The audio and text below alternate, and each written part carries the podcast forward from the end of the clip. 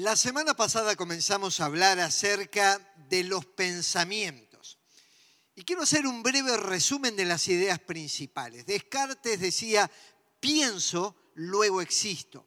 Y para él la evidencia del ser humano era que piensa, que razona.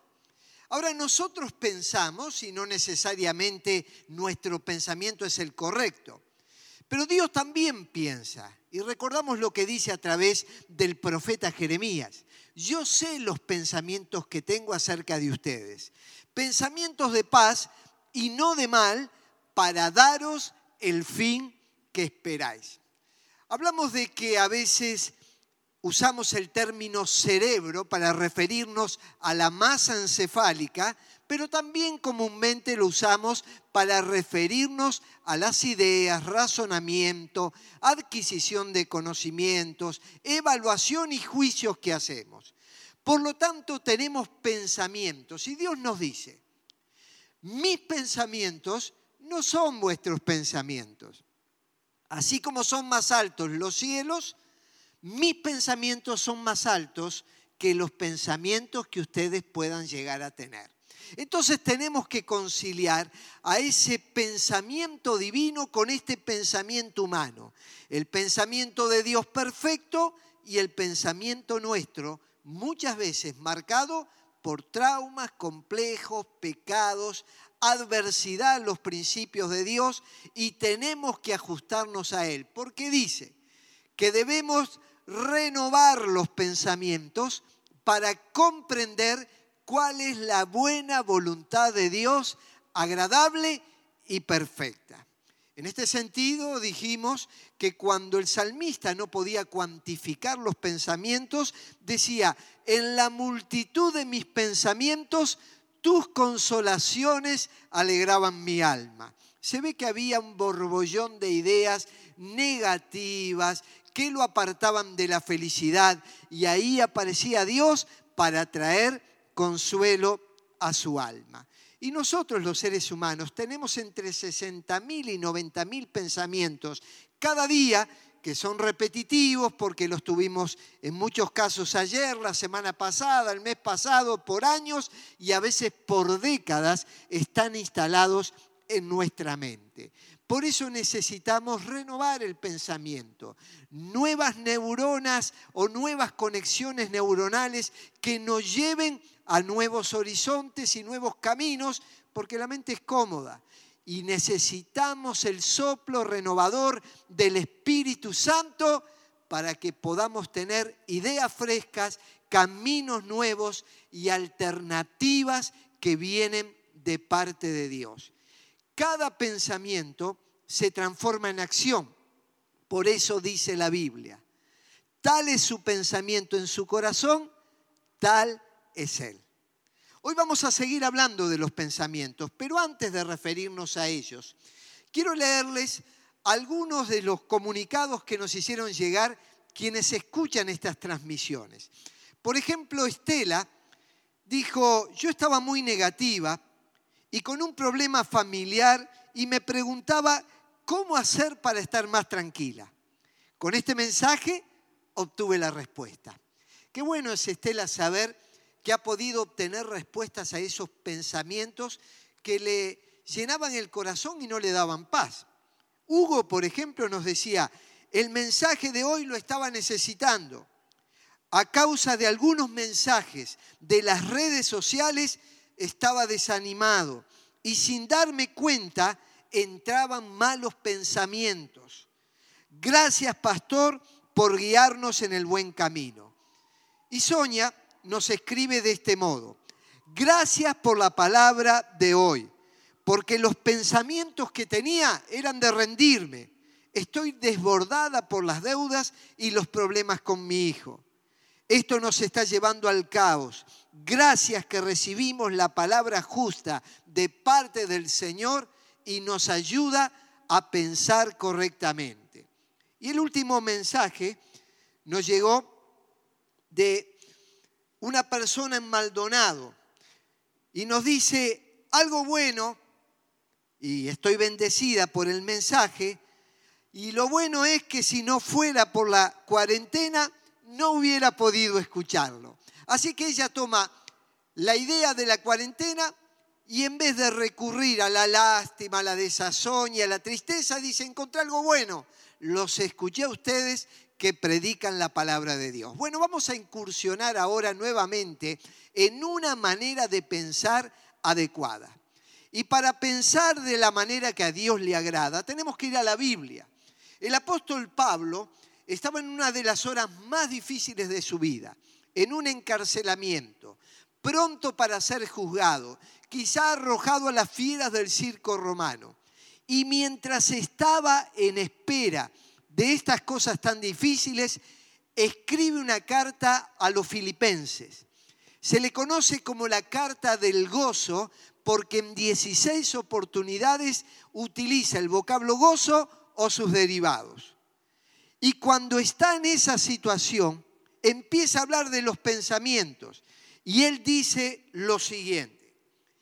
En Filipenses 4, 8 dice, todo lo que es verdadero, todo lo honesto, todo lo justo, todo lo puro, todo lo amable, todo lo que es de buen nombre, si hay virtud alguna, si algo digno de alabanza, en esto pensad.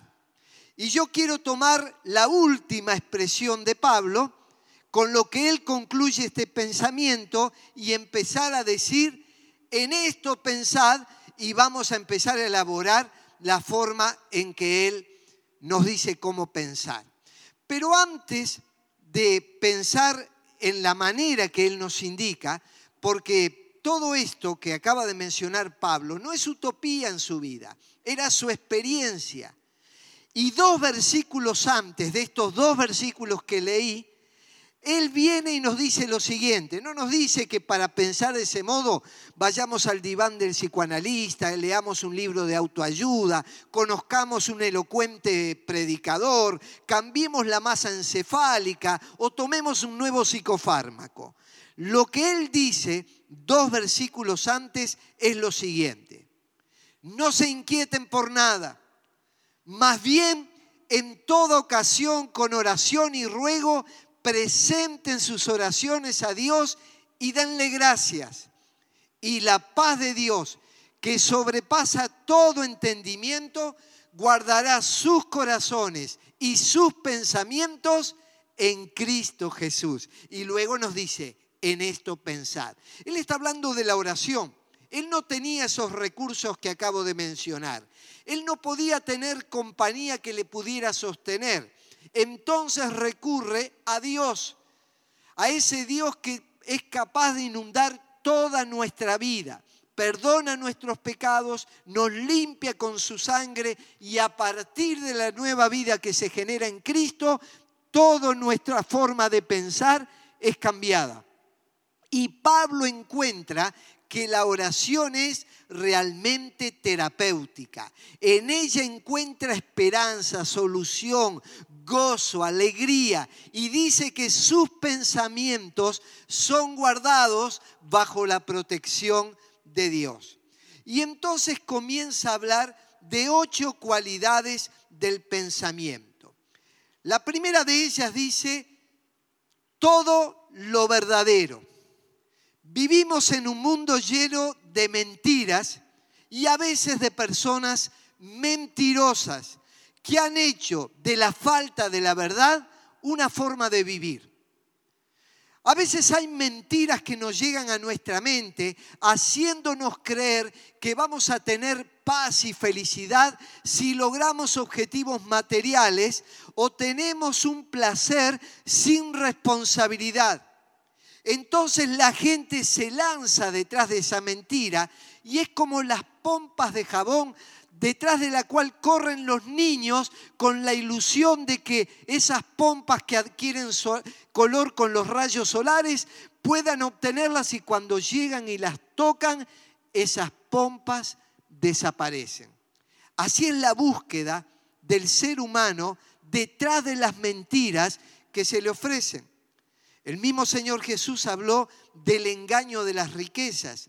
¿Cuántas personas corren detrás de ello en busca de su paz y felicidad? Y nos dice, es el engaño de las riquezas, no hay verdad en eso. Pero también a veces nosotros confundimos la verdad con nuestra forma de pensar. No necesariamente somos mentirosos u otros nos mienten, pero tienen una forma de interpretar las cosas que creen que es la verdad, pero no es más que su propia interpretación o conclusión de las cosas. Por ejemplo, aparece un hombre o una mujer que están en un conflicto matrimonial. Y que dicen, pastor, a mí me está pasando esto, porque el origen de este problema que tengo en el matrimonio se debe a que mi esposo o mi esposa tal cosa, y yo lo escucho. Esa persona no me está mintiendo, pero me está diciendo su percepción de la verdad, lo que no quiere decir que necesariamente sea así. Entonces lo que tenemos que hacer es escuchar a la otra parte para poder entender y evaluar todas las cosas. Pero cuando hablamos de todo lo verdadero, tenemos que tener a veces derecho a desconfiar. Y vuelvo a repetirle, no porque nos estén mintiendo. A veces su hijo le puede decir algo en relación a otra persona o lo que le están haciendo, o quizás su esposa tiene una percepción equivocada de algunos familiares y le comenta a usted que está viviendo eso con aquella cuñada, con aquel primo, con aquel tío o con sus padres. Y la gran pregunta es, ¿es la verdad o es una interpretación de los hechos? Es allí que se necesita sabiduría para discernir y entender lo que es verdadero. No necesariamente todos los seres humanos estamos llamados a comprar lo primero que se nos dice lo que aparece en las redes sociales, lo que aparece en la publicidad. Tenemos que entender que la verdad no se encuentra allí. Jesús dijo, yo soy el camino, soy la verdad y soy la vida. El sentido de la vida, los propósitos, lo que pasa por nuestra mente y corazón, si pasa por el filtro de Jesús, entonces siempre nos va a guiar a la verdad. Y dijo que Él iba a ascender a los cielos y mandar a su Espíritu y el Espíritu Santo habría de guiarnos a toda verdad.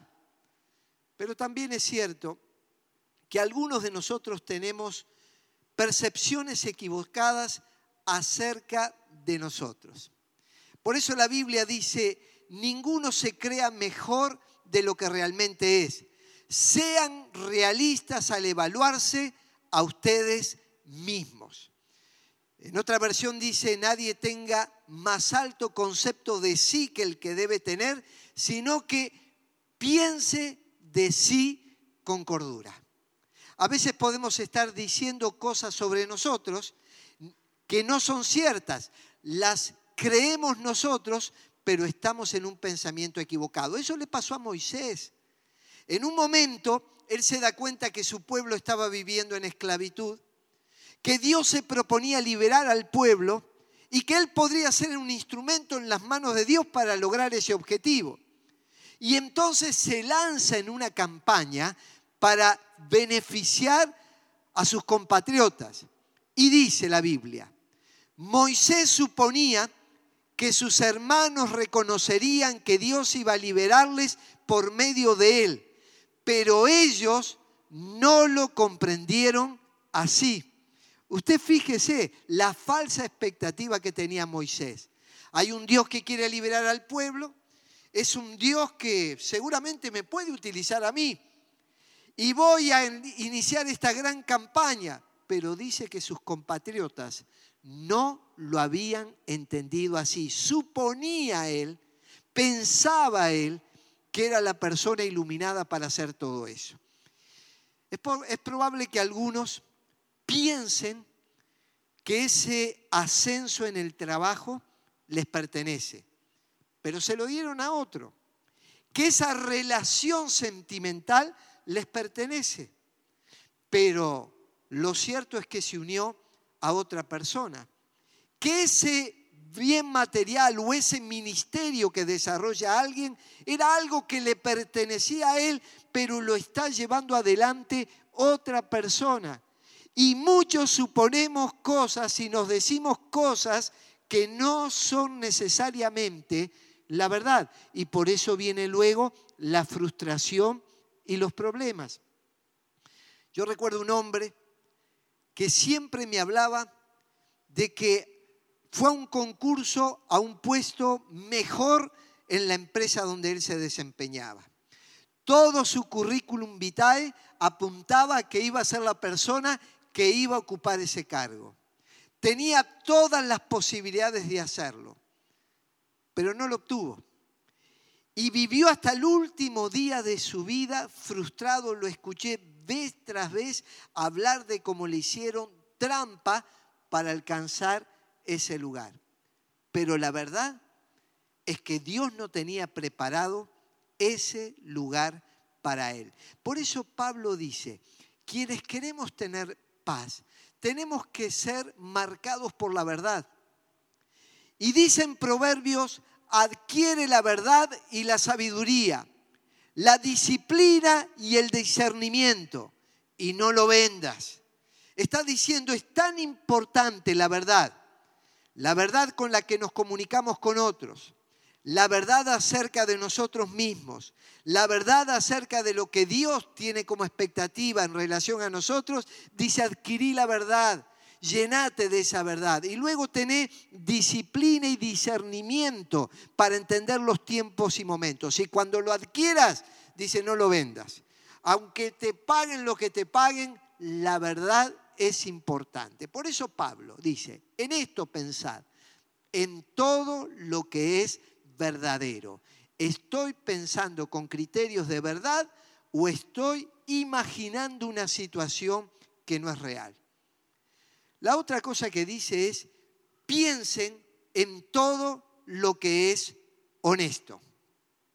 ¿Qué es la honestidad? Es una persona que es incapaz de engañar, defraudar o apropiarse de lo que no es suyo. Ustedes saben que hay muchas personas que tienen el pensamiento de que le pertenecen cosas que no son de ellos. Se quedan con una herencia y cuando hablamos de ser honesto, tiene que ver con todos los aspectos de la vida.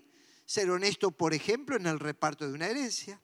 Ser honesto en nuestro trabajo cuando vamos y marcamos tarjeta al entrar y al salir, ser honesto en los pagos de los salarios, pagarlos en fecha a los trabajadores y no andar con mezquindades.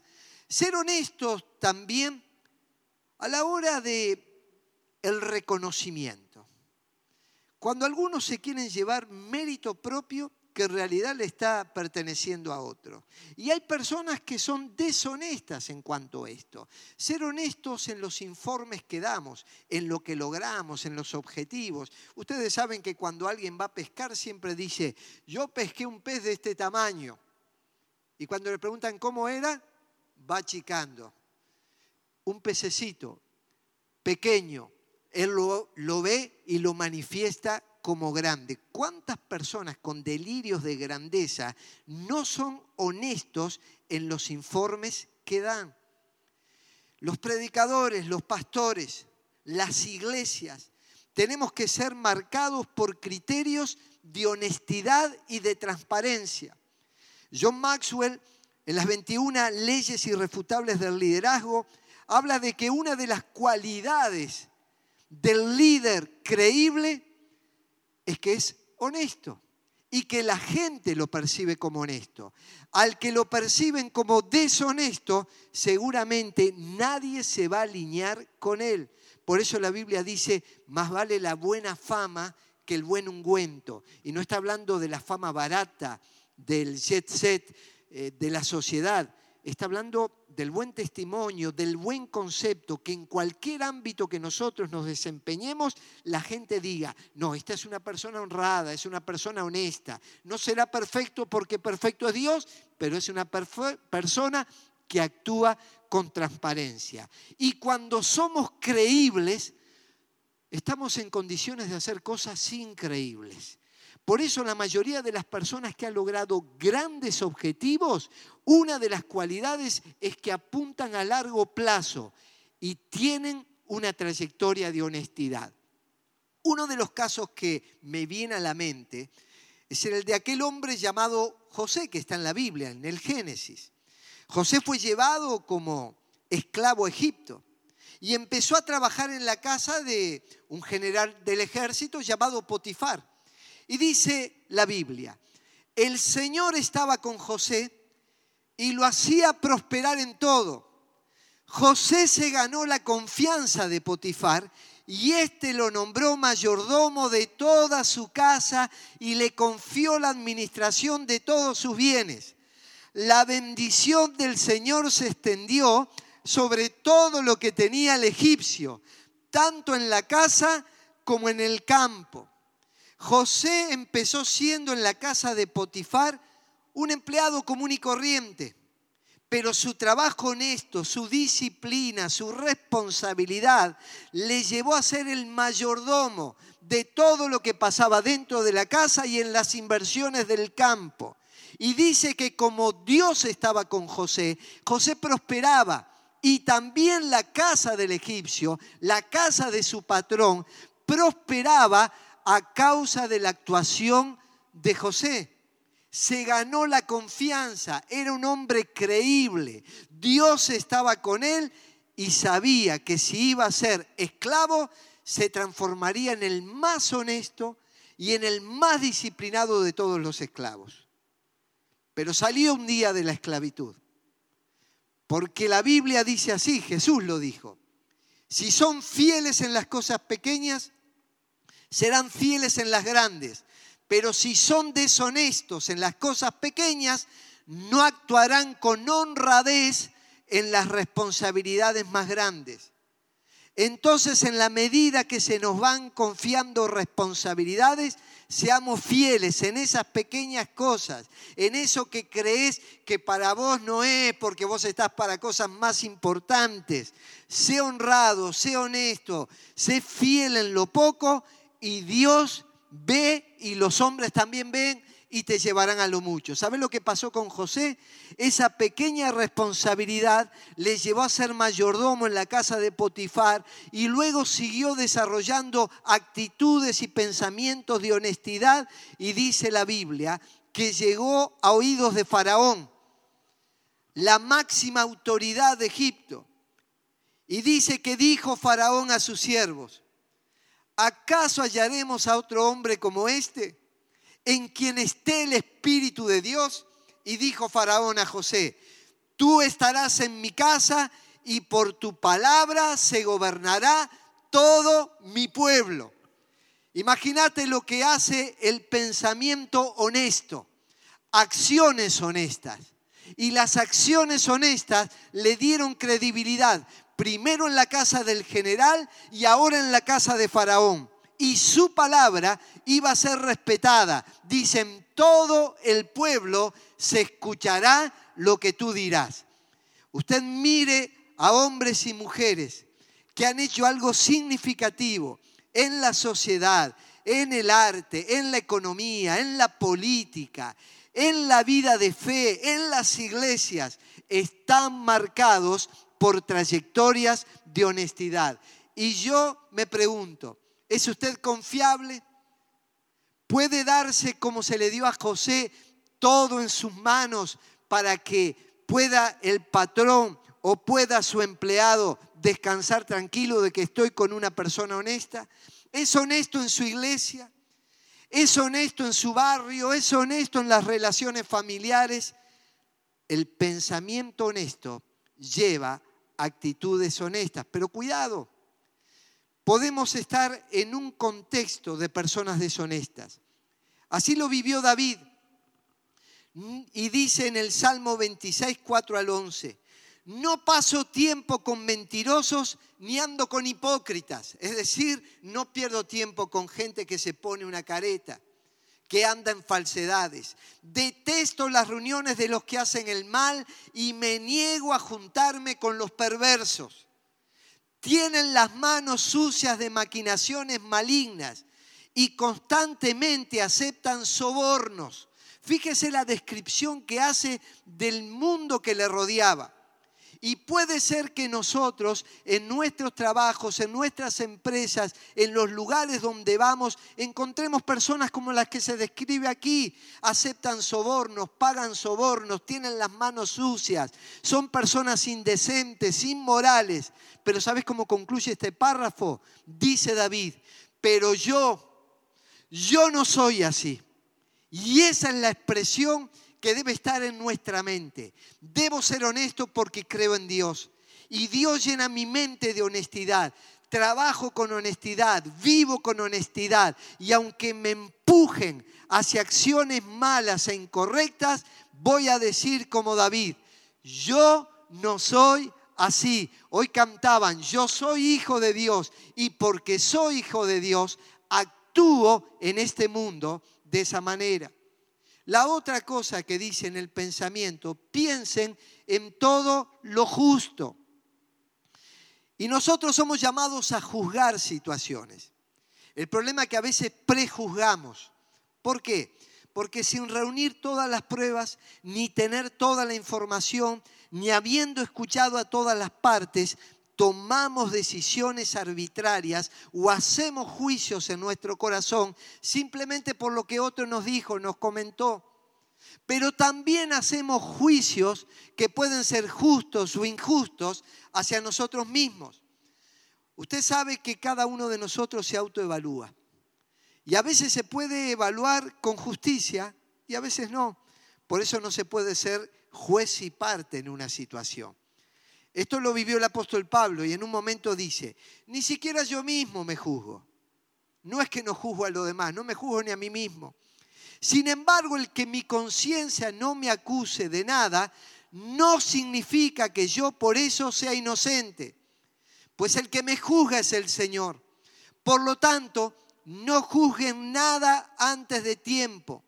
Esperen a que el Señor venga y saque a luz lo que ahora está en la oscuridad y dé a conocer las intenciones del corazón. Observe lo que está diciendo aquí el apóstol. Yo ni siquiera me juzgo a mí mismo. Sé que en mi conciencia no tengo algo que me esté perturbando, pero un día vendrá el Señor y Él es un juez justo y puede ser que algunas de las intenciones, deseos o prácticas que tenían no son las adecuadas. Si usted actúa con justicia, la Biblia dice así, tú bendecirás al justo, como con un escudo lo rodearás de tu favor. Señor, dame pensamientos justos, porque tú rodeas, porque tú bendices, porque tú proteges al justo. Y dice la Biblia, díganle al justo, díganle al justo que le irá bien, pues gozará del fruto de sus acciones. Cuando uno juzga las situaciones personales, familiares, sociales, eclesiásticas con justicia, dice que le va a ir bien. Pero cuando juzgamos a otros o a nosotros mismos de manera equivocada, aunque nuestra conciencia no nos acuse, pero el Espíritu de Dios empieza a obrarnos, a obrar en nosotros, tenemos que ser transformados en nuestro pensamiento y permitir que el Señor, juez justo, actúe en nuestra vida. Soy de levantarme temprano y desde mi casa empiezo a ver la salida del sol. Y muchas veces recuerdo y repito ese texto que dice, la senda de los justos se parece a los primeros rayos de la luz del amanecer, que brillan cada vez más hasta que el día es pleno. Está diciendo, nuestra senda, si es en justicia, comienza a emitir rayos de luz, pero luego va a llegar un momento que va a ser una luz tan intensa y tan esplendorosa como el sol del mediodía.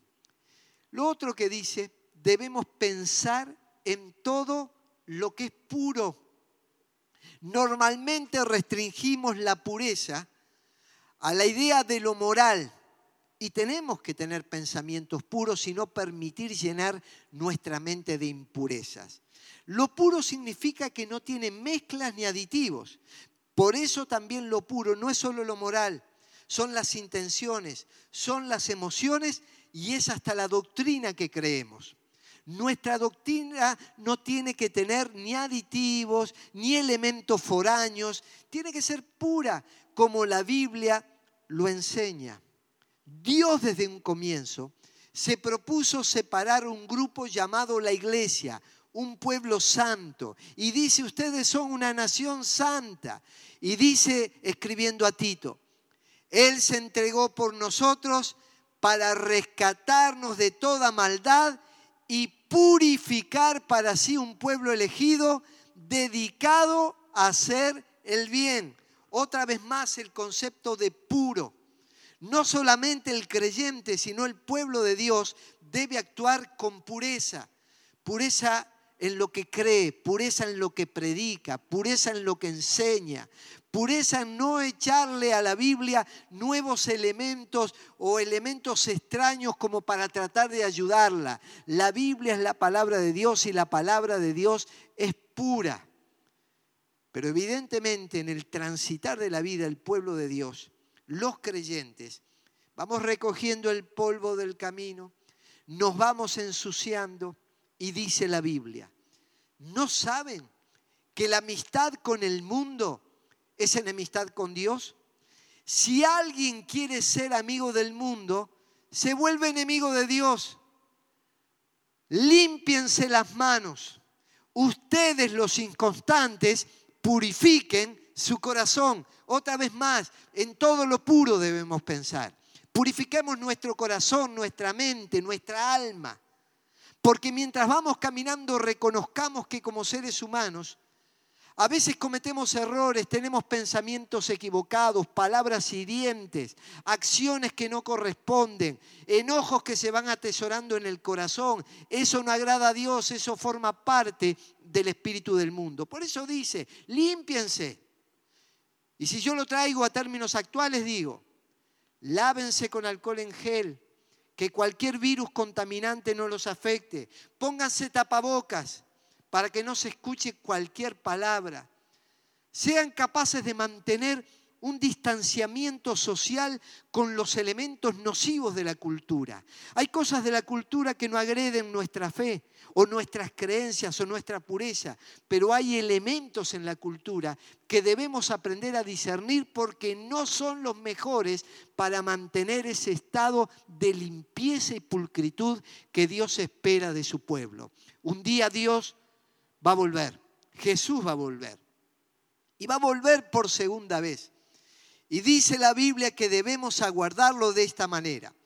Cuando Cristo venga, seremos semejantes a Él, porque le veremos tal como Él es. Todo el que tiene esta esperanza en Cristo se purifica a sí mismo, así como Él es puro. El que nos pide que tengamos un pensamiento puro es Cristo que es puro. Él nos ha dado el ejemplo para que sigamos sus pisadas. Y nos dice, si ustedes tienen esperanza en Cristo, purifíquense a sí mismos, reconozcan lo que está mal y empiecen a tomar acciones que les lleven a actuar con limpieza. Hoy comenzamos este estudio acerca de ocho características del pensamiento que se describe en Filipenses capítulo 4, versículo 8. Yo le animo a que usted tome este texto bíblico y trate de memorizarlo. Y luego repase este mensaje escuchándolo en YouTube, viéndolo en las redes, para que nos quede claro qué es lo que Dios espera de nosotros en nuestro pensamiento. Dice que todo lo que es bueno, todo lo justo, todo lo puro, todo eso debe ser parte de nuestro pensamiento. Porque si así actuamos, es porque así pensamos.